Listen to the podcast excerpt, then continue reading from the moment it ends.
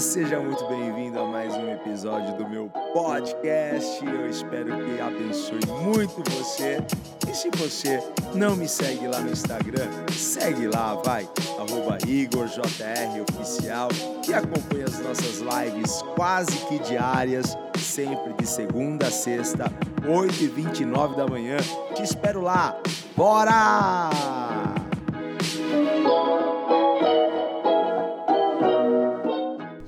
Sabe qual é o tema desta live hoje? O tema é: O Pai nos ama, por isso ele nos corrige. Este é o tema. O Pai nos ama, por isso ele nos corrige. E eu quero ler para vocês o que está escrito em Provérbios. Você sabe quem escreveu Provérbios? Foi Salomão, o homem mais sábio do planeta. E ele diz assim: Pois o Senhor, isso no capítulo 13, versículo 12, tá? Pois o Senhor corrige quem ele ama, assim como o pai corrige o filho a quem quer bem. Gente, sabe por que Deus corrige? Deus corrige porque ele é pai, ele não é avô. Você já viu como, como os avós estragam os nossos filhos? Como os avós mimam os nossos filhos. O pai dá toda a educação, o pai corrige, o pai chama atenção, o pai exige posicionamento. Mas quando o filho vai para casa do vô, da avó, volta estragado o menino, volta estragada a menina porque ela pode fazer tudo. Quer fazer cabana, faz. Quer desmontar o sofá, desmonta. Quer, quer mudar a casa de lugar, muda. Gente, os avós não cobram posicionamento. Os avós não exigem uma postura dos netos. Por isso que Deus os corrige, porque ele é pai. Ele não é avô. E a gente tem que dar graças a Deus por isso. Talvez alguém gostaria que Deus fosse mais avô do que pai. Porque ele não quer ser corrigido, não quer ser tratado. Mas Deus trata, Deus corrige, Deus exige um posicionamento porque ele ama. Ele te ama, gente. E correção na Bíblia tem, tem o sentido de disciplinar, de ensinar e até mesmo de treinar. Muitas vezes nós somos direcionados pelo próprio Deus para passarmos pelo deserto. É um treinamento é uma correção para alinhar as coisas, para que a gente esteja alinhado ao querer, à vontade dele. Na oração do Pai Nosso, Jesus nos ensina a pedir isso. Senhor, seja feita a sua vontade.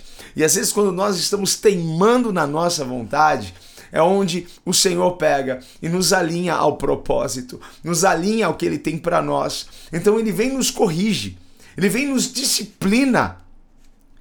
Só quem ama corrige. Só quem ama disciplina. Esse é o nosso Deus.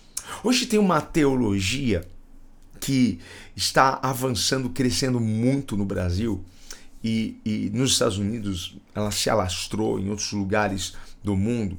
Tem alguns pastores, alguns líderes renomados que adotaram essa teologia, só que é um perigo isso. É um perigo. Eu comprei um livro que eu estou lendo Olha só. Teologia da livre graça, não é?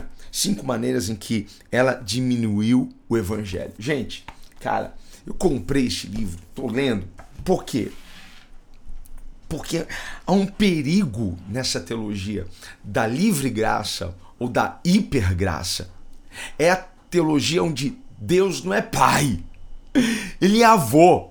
Ele é avô. E essas igrejas e esses pastores estão assim, estão bombando. As igrejas estão lotadas, abarrotadas. E, e, isso daqui não é uma, uma síndrome de, de, de, de inveja, não. Isso daqui, isso daqui é o cuidado, é o zelo pela palavra. É o zelo, porque Deus corrige, está aqui na palavra, Deus corrige quem Ele ama, assim como o Pai corrige o filho que Ele quer bem. Só que na teologia da livre graça ou hipergraça, é, não há correção, não há confronto. Ninguém vai te cobrar um posicionamento. Gente, essa é a igreja dos sonhos de todos os jovens, não é? Essa igreja onde ele não vai ser cobrado, onde ele não vai ser chamado a atenção porque está transando com a namorada, Ele não vai ser chamado a atenção porque está tomando uma cervejinha, porque está indo numa baladinha. Ele não vai ser chamado a atenção. Ele não, ele não, vai ser confrontado, ele não vai ser corrigido, ele não vai ser levado a uma transformação, porque o evangelho não muda a pessoa. O evangelho transforma a pessoa. Então, assim, tem que haver uma transformação, tem que haver um impacto. E muitas vezes a gente precisa de alguém para falar para a gente que a gente está errando. E se a gente não tiver os nossos líderes, pastores sérios, nos confrontam, nos leva a esse nível de arrependimento. Porque nesse tipo de teologia não, não há, não há é, é, uma, uma, mensagem que leve as pessoas a uma reflexão sobre uma natureza má, perversa, pecaminosa. Jesus disse a Nicodemos: necessário vos era nascer de novo. Então precisa haver uma transformação, uma mudança. Precisamos de uma transformação de caráter. Gente, então essa é a igreja dos sonhos dos jovens. Porque eles detestam ser cobrados em casa pelos pais. Então eles querem um ambiente onde eles podem fazer o que eles querem. Ah, e aqui a gente só fala do amor, da caridade, da bondade, de ajudar o próximo. Gente, às vezes eu tô meio cheio dessa mensagem do amor, do amor, do amor, do amor. Ama, ama.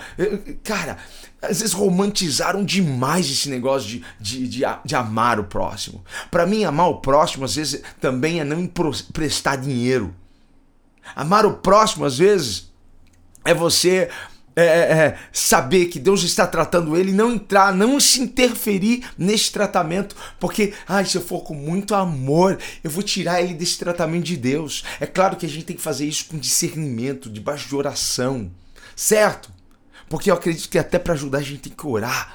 Que tem pessoas que, que não é para você estender a tua mão e você não vai estar tá deixando de amar, pelo contrário, você vai, vai amar essa pessoa.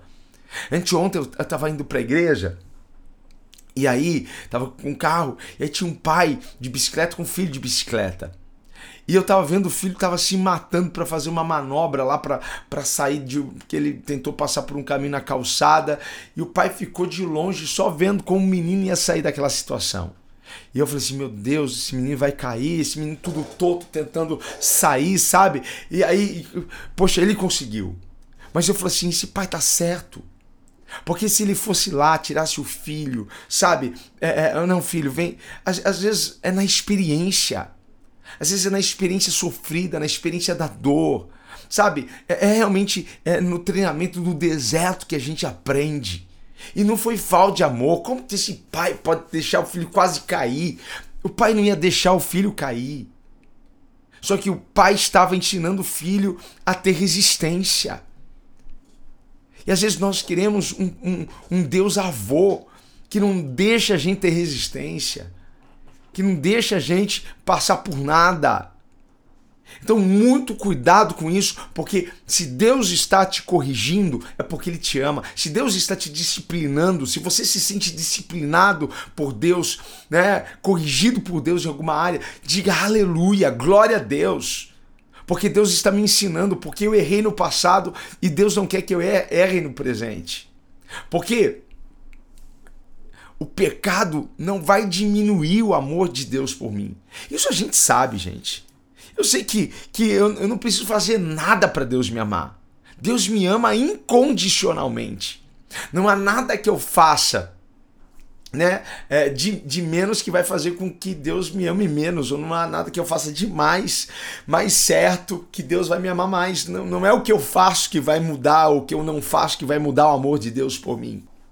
Não há nada que você faça demais que vai fazer com que Deus te ame mais. Não há nada que você faça de menos que Deus vai te amar menos. Pegou? O pecado tem perdão, mas o pecado tem consequência.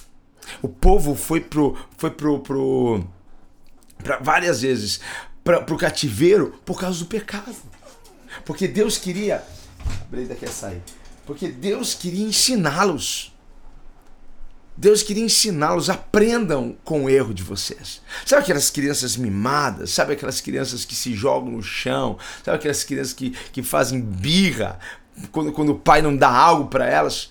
Quando não há um entendimento de um, de um pai que nos corrige, que nos disciplina, que cobra posicionamento, que, que nos confronta para que a gente mude. para melhor, para um ser humano melhor, é, a, gente, a gente se torna como essas crianças. Quando Deus não dá, quando Deus não faz, a gente se joga no chão e ah, eu vou desviar. Hoje tem mais gente fora da igreja do que dentro da igreja, tem mais gente desviada do que, do que dentro da igreja. E eu sei que há um abuso muitas vezes, sabe? Há, há um abuso de líderes em relação a isso, que realmente amedrontam, colocam medo das pessoas. Deus faz isso com amor. Deus não faz isso com, com, com é, com raiva, com ira, Deus vai te castigar. Né? Antigamente era assim: Deus vai te castigar, Deus, Deus vai acabar com você, vai descer um raio na sua cabeça. Não vai descer raio. Não, não, Deus vai te confrontar no amor. Tudo é no amor. Você apanha sorrindo. Quando Deus te corrige, você apanha sorrindo. Quando Deus te corrige, você, você sabe que aquilo é para o seu bem. E para a gente terminar aqui, olha só. Quando Deus te, te corrigir, não fica chateado com Deus. Quando, quando Deus te disciplinar, não fica magoado. Não vire as costas para Deus. Aceite isso. Aceite a correção, aceite a disciplina, aceite porque essa é uma demonstração do amor de Deus, é porque Deus quer o seu bem. O pai só corrige o filho que ele quer bem. O, o pai que não ama o filho, deixa ele fazer o que ele quer. Sabe? Não, não precisa arrumar a cama, não. Não, deixa amanhã, amanhã, amanhã você vai ter que, que vai dormir de novo, vai desarrumar tudo de novo, não precisa arrumar. Tem, tem, hoje tem líderes que, cara, você quer. Ah, é, é sujo, suje-se mais. Não, não, cara, não é isso. A gente precisa se limpar no sangue do Cordeiro. Nós precisamos buscar andar em santidade, em compromisso, em posicionamento com Deus. É isso que Deus está exigindo da gente, tá? Deus está fazendo isso para o seu bem. Então, para a gente fechar aqui, correção não é castigo certo? Correção é alinhamento. Deus está te alinhando ao projeto, ao plano que ele tem para você, ao caminho que ele quer que você trilhe. Amém? Guarda isso no seu coração, pegue a visão, aceite a correção, aceite a disciplina e aprenda com isso, certo? E olha para cima e diz: Senhor, muito obrigado. Eu me sinto amado por ti porque estou sendo, de certa forma, disciplinado. Ok? Deus te ama. É por isso que ele faz isso com você.